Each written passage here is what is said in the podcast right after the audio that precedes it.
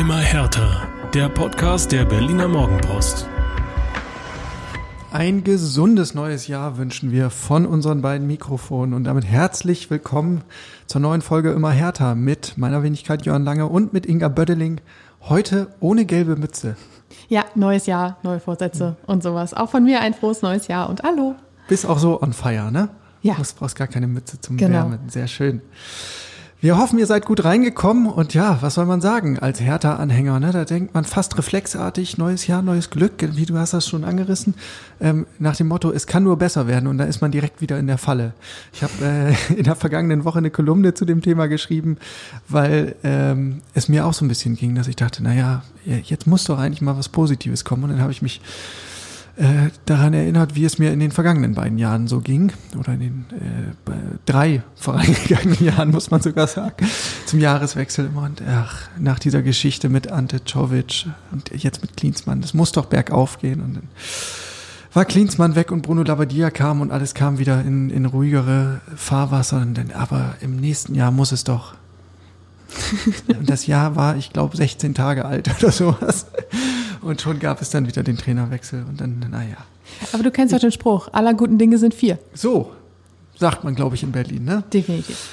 So, also, wir starten ins neue Jahr mit der Folge 23 und äh, einem kleinen Themenrundumschlag. Wir blicken natürlich um den, auf den Stand der Rückrundenvorbereitung, inklusive diverser Corona-Fälle bei Hertha BSC. Geht ja gut los. Wir äh, sprechen über Zugang Frederik Björkan, über ein äh, etwas brisantes Video von Ex-Manager Michael Preetz und wir blicken natürlich auch auf den Jahresauftakt gegen Köln am Sonntag. Jo, und ich war heute gleich zum Wochenstart mal draußen in Westend und habe mir die erste Einheit des Jahres angeschaut. Und war kalt? Ging. Für Hertha-Verhältnisse muss man sagen oder für Schenkendorf-Platz-Verhältnisse durchaus erträglich. Sporadisch lugte sogar die Sonne durch den Himmel. Ja. Ähm, und insgesamt war es, ja, es war nicht so zugig, es war nämlich auch nicht so viel Zug im Training, muss man sagen. Es war eher so ein, äh, so ein lockerer Aufgalopp in die Woche. Äh, die Profis hatten ja ein Wochenende frei, das vorerst letzte. Und da wollte Taifun Korkut, der Coach, ja, wohl eher irgendwie so ein so einen lockeren Restart hinkriegen. Ähm, in der Vorwoche hatte er ja noch gesagt, jeder Tag zählt und wir haben hier richtig zu tun. Also danach sah es äh, am heutigen Montag nicht aus. viel kann ich mal festhalten. Das war bestimmt diese berühmte Belastungssteuerung. Man darf jetzt auch nicht alles verpulvern, man darf jetzt auch nicht einfach zu viel Kräfte zehren. Also wurde Ja. jetzt mal so ganz galant ins neue Jahr Genau. gestartet. Also heute wurde irgendwie äh, Rondo oder das Kreisspiel in verschiedenen Varianten durchexerziert. Das war's. Ähm, keine Taktik, nicht besonders viel Tempo, kaum Zweikämpfe. Also das war alles überschaubar. Äh, Andi Menger, der Torwarttrainer, hat äh, seinen Keepern ein paar Bälle um die Ohren gedroschen. Der hat ja so, ein sensationell, so eine sensationelle rechte Klebe. Ähm, das war dann eigentlich noch das Spektakulärste, was man sehen konnte auf dem Schenkendorfplatz. Du hast es äh, gerade schon angesprochen, diverse Corona-Fälle direkt. Wie sah es denn personell aus? War, äh, waren weitere Hiobs-Botschaften dabei? Ja, Hiobs-Botschaften wäre, glaube ich, äh, zu viel gesagt. Ähm, aber tatsächlich gibt es zwei neue Krankheitsfälle, nämlich Marvin Plattenhardt und Linus Gechter.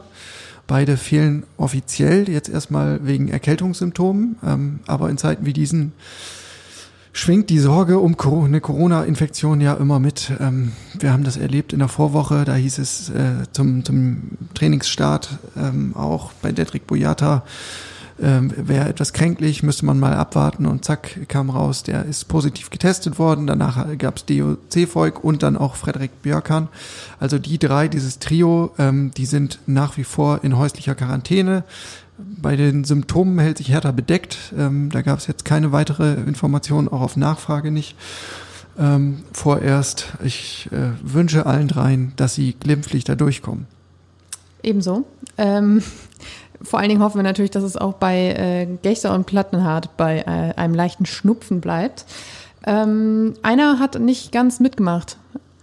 So ist es. Ähm, Stefan Jovetic, der hat individuell trainiert, also nicht mal zeitgleich mit der Mannschaft, sondern ich glaube auch indoor. Ähm, der hat immer noch ja ein bisschen mit den Nachwirkungen seiner Wadenverletzung zu kämpfen.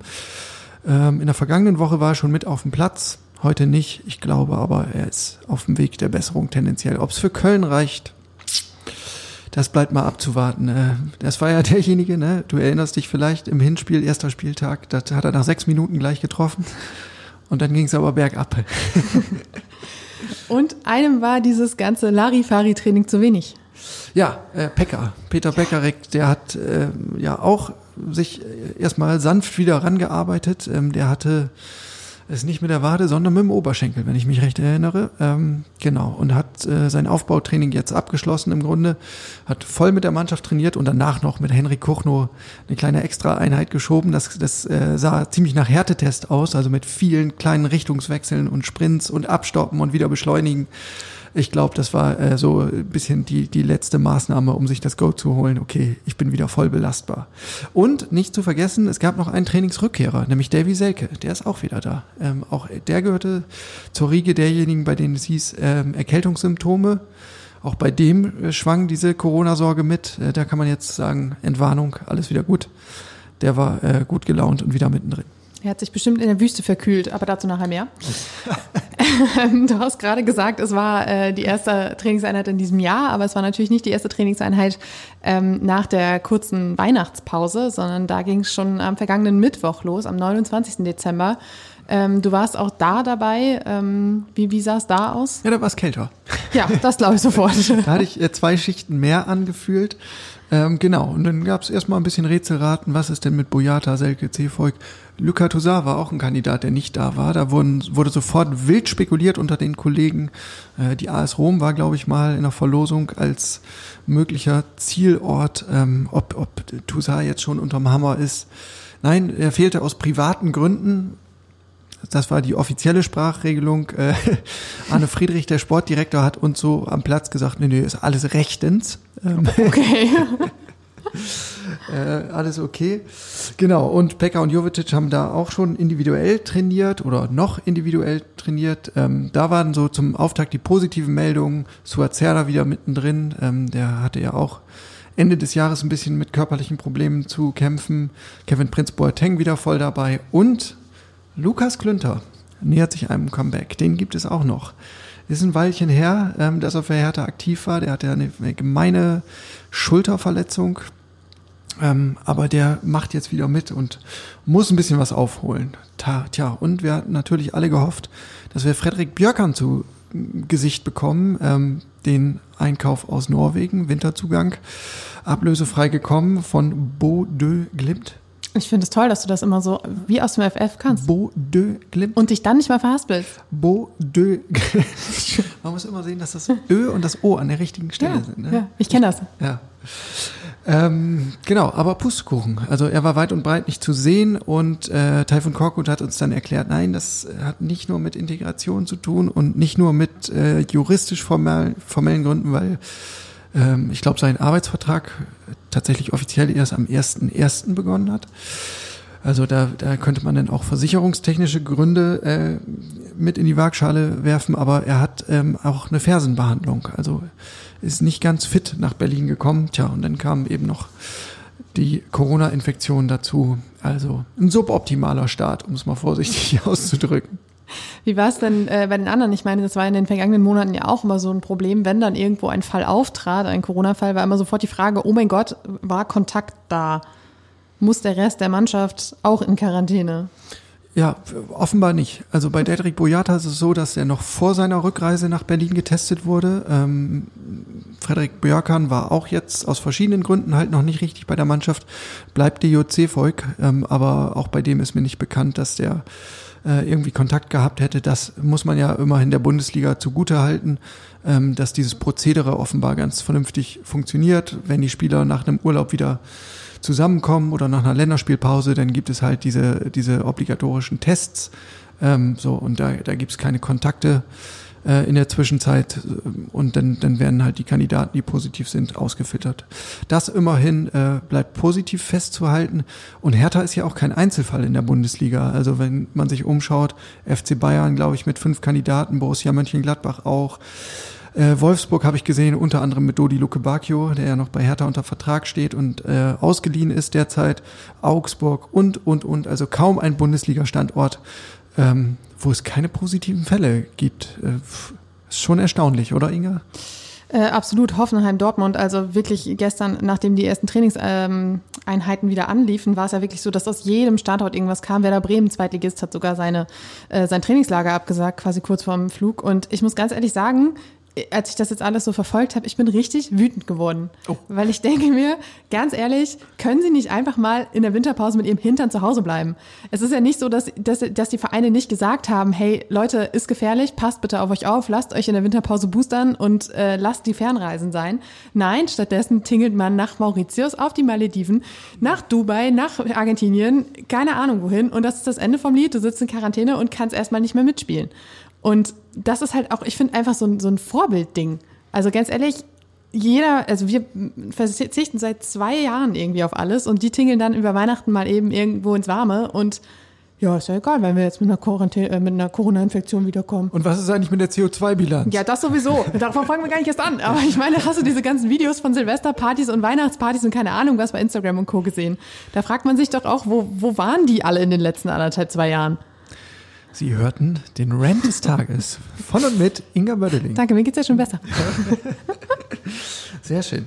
Ja, also keine Ahnung, ne, ein Stück weit, äh, man kann sich jetzt immer auf diese bequeme äh, Position zurückbegeben und sagen, der Fußball ist doch auch nur, oder der Profifußball ist doch auch nur ein Spiegelbild der Gesellschaft.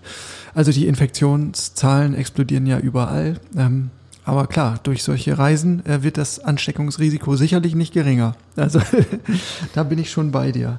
Richtig. Äh, altes, altes Problem, ne? dieser Weihnachtsurlaub und Neujahrsurlaub, das ist den Profis irgendwie immer heilig, weil sie halt so, so selten freie Wochenenden haben. Aber ich finde auch gerade in Zeiten wie diesen, kann man dann mal ein bisschen extra Disziplin zeigen.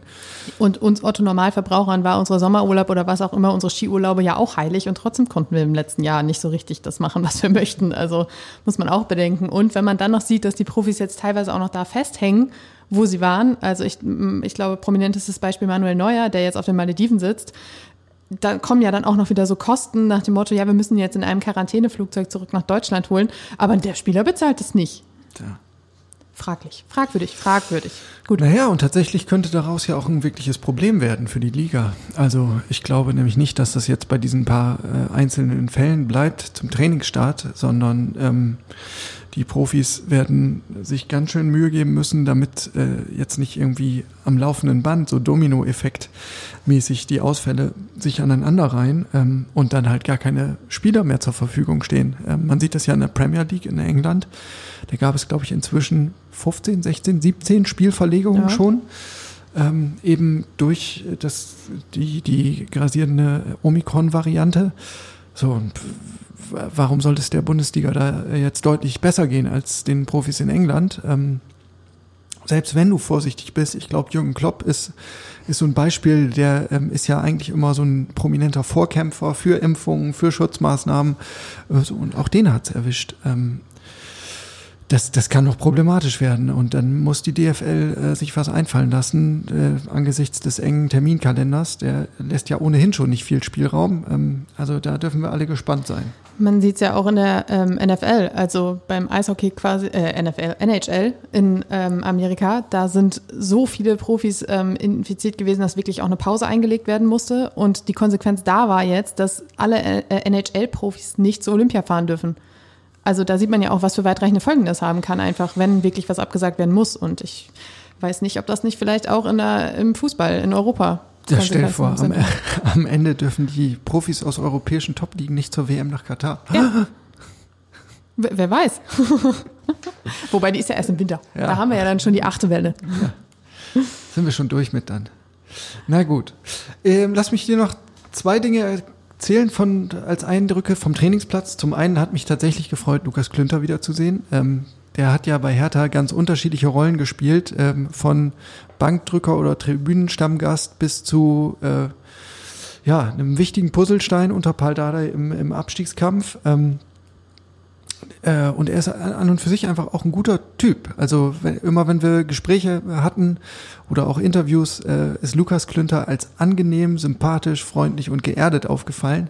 Er hat ja sein, sein drolliges Hobby mit der Malerei. Äh, das finde ich auch immer bemerkenswert. Das hat ja irgendwie äh, ja, so, so einen besonderen Anstrich. Malerei, Anstrich, na gut. Das schneiden wir nachher raus. ähm, genau, und äh, da, deswegen hat es mich so ein bisschen gefreut, dass er jetzt wieder auf dem Fußballplatz stehen kann. Ähm, drei Monate war er raus, Mitte September war diese Schulterverletzung. Ähm, und jetzt wird er sich aber natürlich erstmal wieder rantasten müssen. Für ein Comeback gegen seinen Heimatclub Köln ist es, glaube ich, deutlich zu früh. Kommt nicht hin mit den drei Monaten? Nee. Sind vier sind fast sogar? vier, ja. Siehst du wohl. Ähm, wer zählen kann, ist klar im Vorteil. Also umso, umso mehr braucht er ein bisschen Anlauf. Ähm, und seine Perspektive bei Hertha, tja, das ist jetzt schwer einzuordnen. Ne? Unter Paul Dardai hatte er gute Karten.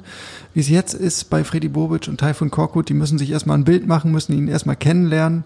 Ähm, und sein Profil ist ja hinlänglich bekannt. Also äh, atemberaubende Geschwindigkeit, aber fußballerisch nicht ganz so erste Klasse. Ähm, insofern muss man mal sehen. Hinten rechts äh, ist und bleibt auf jeden Fall eine Baustelle bei Hertha und da gehört Klünti natürlich dann auch dazu. Ähm, zum anderen haben wir Taifun Korkut gefragt, woran er denn jetzt überhaupt schwerpunktmäßig arbeiten möchte in dieser doch sehr kurzen Wintervorbereitung. Und er hat gesagt, ja, pff, äh, also eigentlich wollen wir das festigen, womit wir angefangen haben. Wenig überraschend. Ähm, also er hat stichpunktartig genannt, der Mut, äh, die Spielfreude und die Aktivität mit dem Ball. Ja, das, das soll gefestigt werden, das, was man in den ersten vier Spielen unter seiner Führung schon gesehen hat. Und zugleich will er die Defensive festigen. Also ähm, da hat er einen relativ klaren Plan.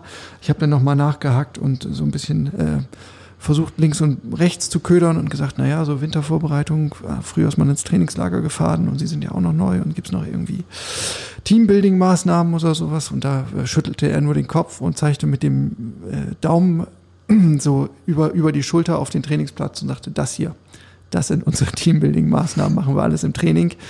Testspiele, Trainingsspiele auch, nee, nee, nee, das können wir alles im Training machen. Ähm, in beiden Fällen hat er sich auch so ein bisschen auf die Pandemiesituation bezogen und gesagt, es ist ja durch die Umstände jetzt auch einfach schwierig, irgendwas mit Begegnungen zu organisieren. Also wir bleiben schön im Freien und auf dem grünen Rasen und das ist dann in Ordnung und dabei bleibt's.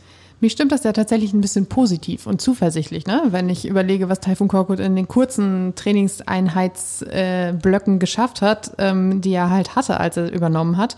Wenn er jetzt wirklich diese Zeit so intensiv nutzt, dass da durchaus ein bisschen was wachsen kann. Und dann wird erstmal 90 Minuten Rondo gespielt. Ja, du hast, ich, dir hat das heute nicht gefallen, ne? Irgendwie nicht. Also weil auch keine Dynamik da war. Also die, das, das montags ähm, gern so ein bisschen der softe Start ist, das hatte ja auch unter Dardai eigentlich Tradition, aber der hat dann ja meistens so kleine Turniere veranstaltet, ne? Auf, auf Kleinfeld und auf Handballtore und dass immer irgendein Anreiz da war. Und dann wurde auch viel gelacht und viel gesprochen. Es war heute doch auffällig ruhig, muss man sagen. Das war ganz, Jetlag. ganz wenig Dynamik irgendwie auf dem Platz, äh, sowohl fußballerisch als auch verbal. Ja, wenn man halt gestern erst irgendwo aus, keine Ahnung, wo wiederkommt, dann ist man halt müde. Ja. Mensch. Mü müde bin auch ich, Inga, manchmal. Und dann, wenn ich mich so durch die Kommentare bei Twitter wühle und damit äh, leite ich schon sanft über zu meinem Lieblingsprogramm Punkt und sonst so. Ähm, und ich bin deshalb müde, weil ich manchmal diese Empörungs- und Aufregungskultur nicht mehr ertragen kann. In diesem Fall äh, geht es um ein Video von Michael Preetz, ähm, das bei Twitter und ich glaube auch bei anderen sozialen Netzwerken kursierte. Zu sehen ist darin Herthas Rekordtorschütze und langjähriger Manager, ähm, wie er eine Videobotschaft einspricht an, ich glaube, wie hießen die, die schönen Unioner. Die schönen Unioner. Das ist so eine, ich weiß nicht, wie lang war der Clip? 30 Minuten, 30 Sekunden, eine Minute. Kleine Grußbotschaft, äh, eingesprochen ins Handy. Und ja, in der Hertha-Community haben sich ein paar Leute mächtig aufgeregt und gesagt, das kann man ja wohl nicht machen als Hertha-Legende, als Hertha-Urgestein. Videobotschaft an Union-Fans. Also geht's eigentlich noch? Geht's eigentlich noch? Und ich weiß nicht, wie es dir damit geht, liebe Inga, aber äh, ich kann diese Empörung nicht so wirklich äh, teilen. Mir ging es damit erstmal so wie mit vielen Aufregern, die über Twitter und Co. verbreitet werden. Ich lese erst und sehe erst die Empörung und muss dann erstmal sehr, sehr weit wühlen, bis ich den Auslöser finde. Ja. So war es auch hier. Und ähm, ich konnte es einerseits so ein bisschen verstehen, weil ich dachte, okay, Michael Preetz war jetzt wirklich sehr lange abgetaucht, jetzt taucht er plötzlich wieder aus der Versenkung auf und das Erste, was er von sich gibt, ist irgendwas zu Union, über Union oder sonst was. Andererseits, du hast es gerade gesagt, das war eine Grußbotschaft, die man über die Plattform WeWave, was auch immer wie man es auch immer ausspricht, ähm, bestellen kann. Und äh, er gehört da zu einem Team von DFB All-Stars, bei denen du halt so eine Grußbotschaft für 59 Euro bestellen kannst. Und diese, die Summe, die dabei zusammenkommt, wird halt gespendet. Also ich finde, wenn man schon mal diesen Hintergrund hat, ist es schon überhaupt nicht mehr so empörenswert wie vielleicht ohne. Und dann denke ich mir auch so, es ist halt einfach es ist halt einfach so hochgekocht, weil er hat sich da jetzt nicht hingestellt und gesagt, so, ich bin jetzt wieder da und jetzt gehe ich zur Union und werde da Manager. Ja.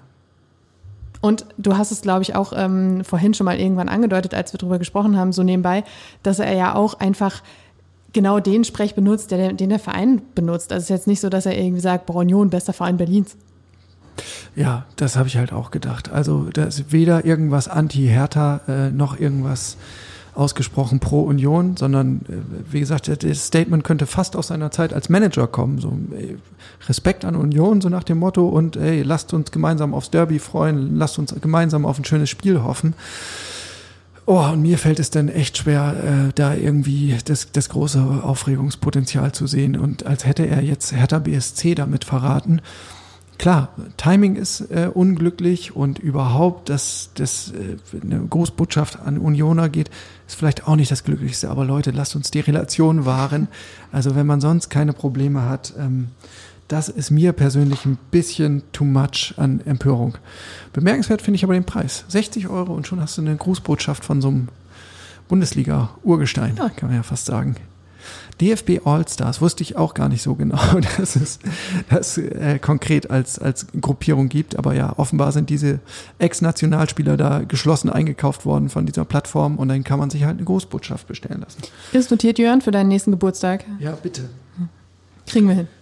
Haben die auch Dieter Eils im Angebot? Bestimmt. ja, äh, ansonsten wo wir schon bei, äh, bei brisanten Videos sind, Inga, du hast da noch was gefunden. Ja, ähm, Dave Selke wird Papa und hat das zusammen mit seiner Frau Evelyn bei Instagram sehr eindrücklich PR-vermarktungsmäßig ähm, bekannt gegeben. Was macht seine Frau beruflich? Kümmert die sich nicht irgendwie um die Teamkrankheiten oder sowas? Oh. So, so äh, jedenfalls spielt dieses Video, spielt dieser paar Sekunden Clip in der Wüste. Sie laufen dort über, über Dünen und Sand und ähm, sie hat ein ganz weich fließendes Oberteil an und man sieht ihr kleines Babybäuchlein und sie schauen sich tief in die Augen und äh, sind sehr glücklich über den Nachwuchs, der sich da ankündigt. Ich habe mir das angeguckt und dachte so, huh, okay, ein kleines Foto hätte auch gereicht. Bisschen Fille, hä? Ja. Naja, aber also ein Kind kriegen ist, glaube ich, wirklich was Tolles. Also neuerdings kann ich sogar sagen, ich weiß, das ist was ziemlich Tolles. Ungeachtet der, äh, der Augenringe, die er jetzt gerade hat. Genau. ähm, aber ja, diese Inszenierung ist schon bemerkenswert. Du hast mich darauf aufmerksam gemacht und ich habe auch gestaunt. Das sieht wirklich aus, als hätte im Hintergrund eine, eine halbe Armada an, aus Hollywood gewerkelt. Ähm, vielleicht war es auch nur eine Person mit einem Handy und sehr guten Filtern, keine Ahnung. Ähm, aber es ist jetzt auf jeden Fall deutlich mehr als ein privater Schnappschuss. Ich glaube, Davy war es auch ein bisschen zu viel, weil er hat auf seiner Seite nur das Foto gepostet, wenn ich mich jetzt nicht ganz irre. Es war dann auf ihrer Seite dieses Video. Naja, okay. Zurück zum Sport. Ich blätter nochmal um und sehe den Namen Nico Kovac auf meinem Spickzettel. Tja, was ist da los? Eigentlich äh, hätte man fast sagen können, Erfolgstrainer bei der AS Monaco. Ne? Ich glaube, letztes Jahr auf Platz drei in der Premierensaison. Jetzt irgendwie schlecht aus dem Blöcken gekommen, aber zuletzt relativ erfolgreich. Ähm, jetzt muss man sagen, ist nicht mehr. Nee, ähm, erst waren es nur Gerüchte, später folgte dann die ähm, ja, Bestätigung des Vereins. Äh, er ist äh, ja, rausgeflogen. Und zwar aufgrund eines quasi militärischen Führungsstils und mehrerer Verwerfungen mit Clubführung und Spielern. Schreibt zumindest Le Equipe. Genau. Meine Herren, quasi militärisch. Ich glaube, es ist noch gar nicht allzu lange her, also vielleicht ein halbes Jahr, äh, dass wir hier gestanden haben und gesprochen haben, welcher Trainer eigentlich so im Sommer oder wann auch immer jetzt Hertha mal übernehmen könnte. Und ich bin mir sicher, dass auch der Name Nico Kovac gefallen ist. Und ich bin mir auch sicher, dass wir mhm. gesagt haben, naja, der fällt ja erstmal raus, weil der ist ja jetzt bei Monaco und da sind ja auch alle happy. Ja, äh, trotzdem fand ich die Spur sehr, sehr heiß zu Nico Kovac. Natürlich aufgrund der Verbindung zu Freddy Bobic und der gemeinsamen Geschichte in Frankfurt, die ja hoch erfolgreich war. Ähm, und dann gab es im Kicker eine relativ große Geschichte zu Nico Kovac und eben äh, darum, ähm, wie groß man in Monaco denkt und wie nachhaltig man planen will und dass Nico Kovac als Trainer ein ganz zentraler Baustein sein soll. Und da habe ich dann so gedacht, hm, vielleicht bleibt er doch länger da. Weil das Leben in Monaco, glaube ich, auch wirklich nicht schlecht ist. Ne? es gibt schlechtere Standorte. Äh, also äh, ohne jetzt irgendwie andere äh, Städte dissen zu wollen, aber wenn ich die Wahl hätte zwischen Mainz, Augsburg oder Monaco, da müsste ich nie lange überlegen. Nee, da würde ich auch nach Berlin gehen. Ja, genau. Und äh, naja, neben dieser Verbindung zu Freddy Bobic ist natürlich der Hertha-Background und der Berlin-Background da. Wisst ihr alle, Nico Kovac, äh, quasi eine Legende aus dem Wedding, Ex-Hertha-Profi. Also ähm, da wartet man ja im Grunde schon seit Jahren darauf, dass Verein und Spieler Schrägstrich Trainer ähm, wieder zueinander finden. Ich würde mal sagen, dieses Szenario ist ähm, nicht unwahrscheinlicher geworden. Ich glaube auch, dass der Draht, den du gerade angesprochen hast, zwischen Bobic und äh, Kovac äh, zu glühen beginnen könnte. Ja. Und äh, ich könnte mir auch vorstellen, wenn es jetzt wirklich um die Suche nach einem Trainer für im Sommer geht, dass er da auch ganz oben auf der Liste steht, zumal das auch einfach so richtig zu diesem ganzen Berlin-Identifikationsgedöns passt. Wäre wie gemalt, ne? Definitiv. Quasi militärisch. Ja. Dann schwenken wir schon mal rüber auf das erste Pflichtspiel des Jahres, liebe Inga, weil es ist schon gar nicht mehr lang. Sonntag 15.30 Uhr im Olympiastadion gegen den ersten FC Köln. 3000 Personen sind insgesamt zugelassen im Olympiastadion unter 2G-Plus-Bedingungen, das heißt also mit einem tagesaktuellen Corona-Test. Ähm, Tickets werden wie zuletzt verlost unter den Dauerkarteninhabern. Tjo, und mit Köln kommt keine schlechte Mannschaft ins Olympiastadion, muss man sagen. Ne? Die spielen eine gute Saison, sind momentan auf Platz 8 äh, so von der Anlage relativ gut ausbalanciert. Äh, wenn man aufs Torverhältnis guckt, ist das, glaube ich, so plus minus null. Es ist nur selten, dass die mal mehr als zwei Gegentore kassieren. Ich glaube, einmal haben sie so eine Abreibung bekommen gegen Hoffenheim und gegen die Bayern dann 2 zu 3 verloren oder sowas. Ähm, also äh, defensiv halbwegs stabil. Und vorne haben sie Anthony Modest. Naja, und Köln und Olympiastadion, das ist für mich irgendwie speziell besetzt. Also wenn man auf die Bilanz guckt, dann ist die jetzt gar nicht so haarsträubend aus Berliner Sicht.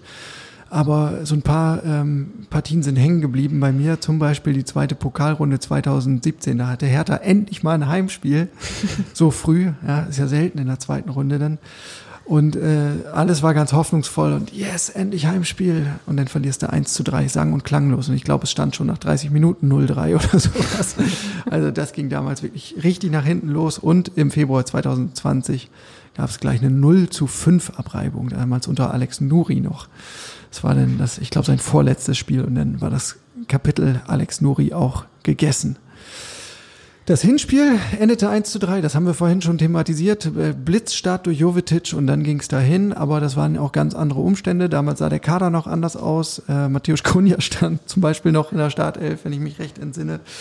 Paul Dardai war noch Trainer und ohnehin das Spielsystem, die taktische Formation, alles war noch im Werden und alles sehr, sehr schwammig. Ähm, insofern kann man da nicht allzu viel drauf geben. Ich habe nochmal auf die Bilanz der Kölner geguckt. Die waren zuletzt nicht so schlecht unterwegs. Ähm, also, äh, was, was sehe ich? Ein 4 zu 1 im Derby gegen Gladbach, dann folgte ein 1 zu 1 in Bielefeld, ein 0 zu 2 gegen Augsburg, das war so ein bisschen der Downer und dann kam aber ein 3 zu 2 in Wolfsburg und ein 1 zu 0 gegen Stuttgart. Also ein durchaus positiver Jahresabschluss. Absolut. Für mich ist Köln auch mit so ein Überraschungsteam der Hinrunde oder wenn nicht sogar das Überraschungsteam der Hinrunde, weil äh, man auch dieser Mannschaft am Anfang gar nicht so viel zugetraut hat und Steffen Baumgart hat da wirklich was aufgebaut. Und ähm, die waren, du hast es jetzt gerade gesagt, mit, mit Wolfsburg, mit Gladbach, ähm, das Spiel gegen Bayern war auch gar nicht so schlecht. Also sie waren schon immer mal ein Stolperstein für viele große Teams auch. Und ich glaube, dass ähm, das auch durchaus, also das auch durchaus härter gewarnt ist. Wobei man dann auch immer sagen muss, irgendwann ist der Überraschungseffekt ja auch weg. Ne? Also irgendwann hat man diese Teams dann auch durchschaut. Aber von daher könnte ein spannendes Spiel werden. Ja, und Steffen Baumgart, auch wenn er inzwischen so ein bisschen äh, durchgekultet wird, gerade in Köln, aber äh, ich finde, es ist einfach ein guter Typ. Also ich erinnere mich daran, dass ich mal ein Interview mit ihm hatte, als er noch Trainer beim Berliner AK war. Und dieser Mensch ist einfach sowas von sich mit, äh, mit sich im Reinen. Ne? Der war schon damals so, äh, also ich, ich bin, also alles cool. Ich hatte meine Profikarriere und ich, ich bin einfach gerne Fußballtrainer. Und ob ich jetzt in der vierten Liga arbeite oder in der Bundesliga, ist mir doch egal. Hauptsache ich stehe auf dem Platz. Nichtsdestotrotz, ich glaube, ähm, er hat ganz schön Blut geleckt und über äh, die Station Paderborn sich auch wirklich Namen gemacht. Und wenn man äh, sich bei einer Sache sicher sein kann, bei Steffen Baumgart Teams, dann, dass die Intensität immer hoch ist. Also die Jungs brennen denn, wenn sie unter Baumgart spielen. Darauf kann sich Hertha einstellen. Ähm, als kleiner Mutmacher, auswärts ist Köln jetzt nicht so eine Granatenmannschaft. Da haben sie erst einmal gewonnen, nämlich da in, in Wolfsburg zuletzt, wo ja gar nichts mehr ging unter Florian Kofeld. Ja, und äh, bei Köln war der Trainingsauftakt auch nicht so ähm, positiv. Zum einen ähm, gab es die Transfermeldung, dass Abwehrchef Rafael Chichos wechselt mit sofortiger Wirkung zu Chicago Fire. Ähm, da könnte ihm Arne Friedrich sicherlich ein bisschen was erzählen, als früherer Fire-Profi. Ja, und ähm, das ist einfach so, dass Tschichos ein, ein, Führungsspieler war für die Mannschaft und sein Vertrag wäre aber im Sommer ausgelaufen und die Kölner wollen jetzt gerade die Gelegenheit noch nutzen, um zumindest ein bisschen Ablöse zu kassieren. Heißt aber natürlich, dass sich die Hintermannschaft neu organisieren muss. Ähm, ist vielleicht eine Chance für Hertha. Und Elias Skiri fehlt auch. Der ist beim Afrika Cup für Tunesien, wenn mich jetzt nicht alles täuscht, unterwegs. Ähm, sicherlich auch eine Schwächung. Tja, dein Tipp fürs erste Spiel des Jahres? Hertha gegen Köln. Zu Hause im Olympiastadion lief es ja ganz gut zuletzt für Hertha. Ich, über, ich übernehme die Rolle vom Kollegen Michael Färber, der immer sagt, klarer Sieg für Hertha. Gut, ich sage, wir sehen ein äh, auch in der Höhe verdientes 2 zu 2. Oh, oh das wäre ja sogar noch ganz spannend. Ja, aber würde einen jetzt auch nicht wieder so, so richtig voranbringen, ne? Nee, deshalb das bin ich nämlich der Meinung, klarer Sieg für Hertha, ja, okay. damit diese ganze Euphorie, du musst wissen, mein letztes Spiel im Olympiastadion war das Spiel gegen Dortmund. Ja. Ich bin da jetzt so völlig euphorisch, also äh, alles andere würde mich enttäuschen. Na gut, dann will ich da auch keine Gegenrede halten, sondern wir nehmen deine wundervolle Euphorie mit in das Jahr 2022, wünschen euch einen guten Start in die Woche, ins Jahr ohnehin, bleibt gesund und passt auf euch auf. Wir melden uns wieder in, am nächsten Montag. Das ist dann der 10. Januar. Bis dahin, bleibt sauber. Ciao.